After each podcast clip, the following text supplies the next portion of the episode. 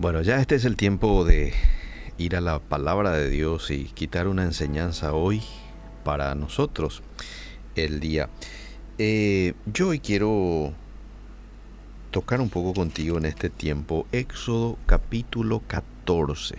Éxodo 14 en los primeros versículos y hasta el 31 en realidad nos cuenta el pasaje cómo Dios mismo se enfrenta con los enemigos de Israel. ¿Mm? Dios mismo se pone allí en el, en el, en el rim, ¿verdad? Déjame a mí, déjame a mí. Es como que Dios le dice al pueblo. Y Dios se enfrenta con los enemigos de Israel, que en este caso era el faraón y el pueblo egipto. ¿Mm?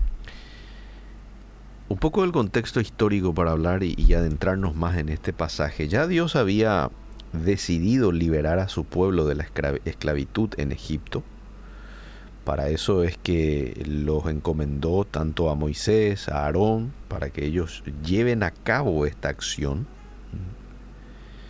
Y ellos fueron quienes se encargaron de hablar varias veces con el faraón pidiendo que, bueno, les diese permiso para ir al desierto camino de tres días para adorar a su Dios. Faraón, y quienes saben la historia, saben de que todas las veces se negaba a ese pedido. No, le decía Faraón. Entonces allí es cuando Dios envía varias plagas al faraón y al pueblo egipcio, ya demostrando con esas plagas de que Dios estaba con ellos.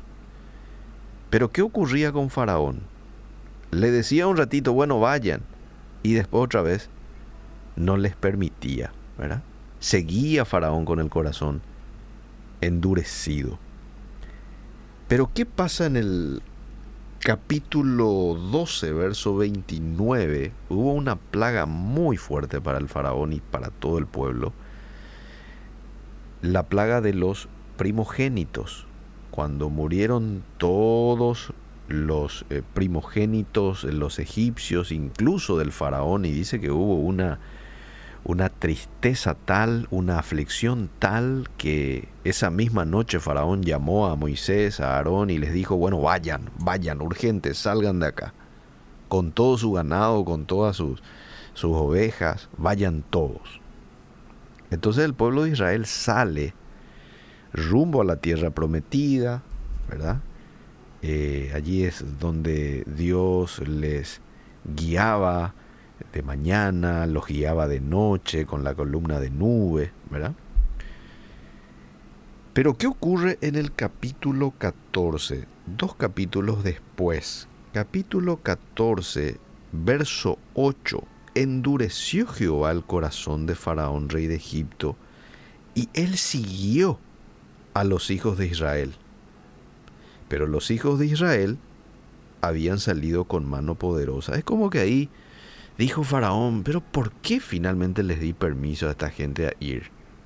Vamos tras ellos. Entonces dice que alistó a todo su equipo, a eh, egipcios con toda su caballería, carros de Faraón, su gente de a caballo, todo su ejército, fue rumbo nuevamente a eh, capturar al pueblo de Israel y, volver a traerlos a Egipto. Y dice el verso 10, cuando Faraón se hubo acercado, los hijos de Israel alzaron sus ojos, y he aquí que se dieron cuenta que los egipcios venían tras ellos. Entonces, ¿qué ocurrió con los israelitas? Y temieron en gran manera. Y clamaron a Jehová y le dijeron a Moisés, ¿acaso no había sepulcros en Egipto? y nos has sacado para que nosotros vengamos a morir aquí en el desierto. ¿Por qué has hecho así con nosotros? ¿Por qué nos sacaste de Egipto? Le dijeron los israelitas a Moisés. Y ahí en el verso 13 Moisés le dice al pueblo, no teman, estén firmes y vean la salvación que Jehová hará hoy con vosotros porque los egipcios que hoy habéis visto, nunca más para siempre los veréis. Y ahí viene el texto clásico de Éxodo 14, 14. Jehová peleará por vosotros y vosotros estaréis tranquilos.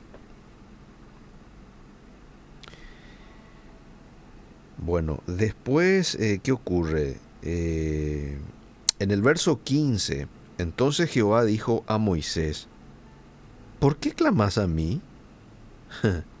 Di a los hijos de Israel que marchen, y tú alza tu vara y extiende tu mano sobre el mar, y divídelo, y entren los hijos de Israel por en medio del mar en seco. Bueno, y después ya sabemos qué pasa con la historia, ¿verdad? Entra el pueblo Egipto junto con el faraón comandando y van rumbo también al pueblo de Israel que ya han cruzado en seco por el mar eh, rojo, ¿verdad? Y ahí una vez más, una vez pasado todo el pueblo de, Israel, le dice Dios a, a Faraón, eh, extende de vuelta tu vara. Y se vuelve a cerrar el mar y se cierra por todo el pueblo eh, que había ido a capturar nuevamente a, al pueblo de Israel, junto con el faraón allí, y todos mueren ahogados. Ahora, eh, quiero quitar dos enseñanzas que nos muestra este pasaje, y esta es una aplicación ya bien práctica. Número uno, cuando sos hijo de Dios y vos te mantenés en su voluntad a través de la obediencia, Dios pelea por vos. Y la victoria, tarde o temprano, va a ser tuya. ¿Sabes por qué? Porque el Todopoderoso está de tu lado.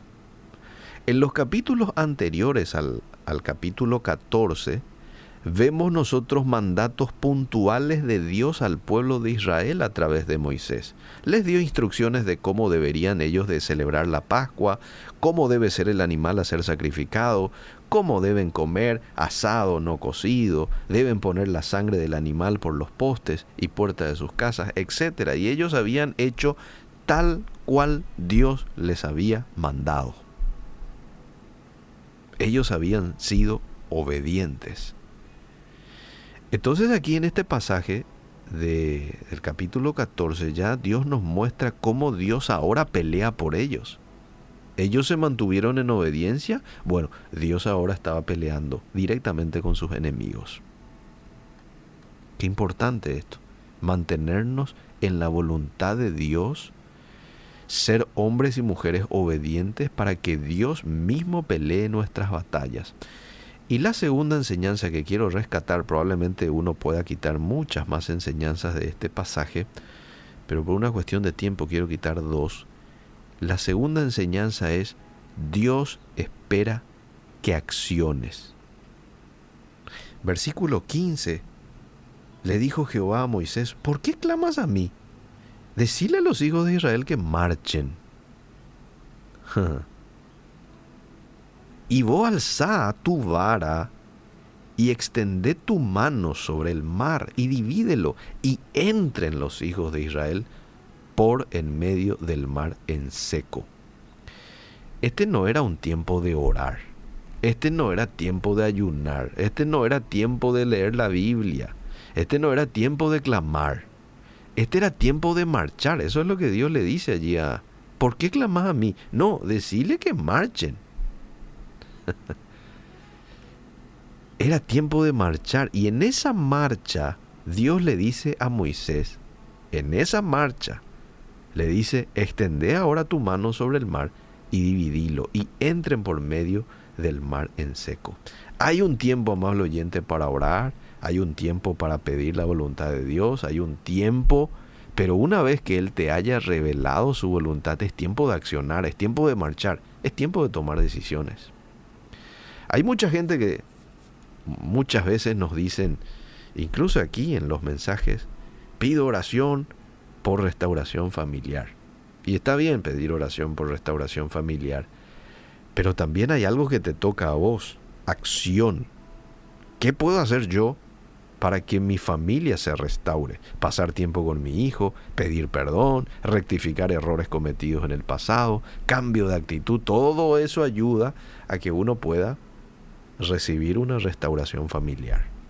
Entonces, por un lado está bien pedir oración, pero por el otro lado hay acciones concretas que yo debo hacer para conducirme a lo que quiero. Te pido, hermano, por mi economía, dicen algunos. Está bien, yo puedo orar por tu economía, pero hay acciones concretas, como hacer un presupuesto familiar y regirte por ellas, por ejemplo. Como priorizar las necesidades antes que los gustos. Como en la medida de las posibilidades ahorrar para que tu economía mejore, porque la Biblia dice quien ahorra, poco a poco se enriquece, Proverbios 13, 11. Entonces, acciones concretas eh, Dios espera de cada uno de nosotros. Y la otra enseñanza que nos muestra el pasaje es que Dios pelea por nosotros cuando nosotros nos mantenemos en su voluntad, nos mantenemos en la obediencia.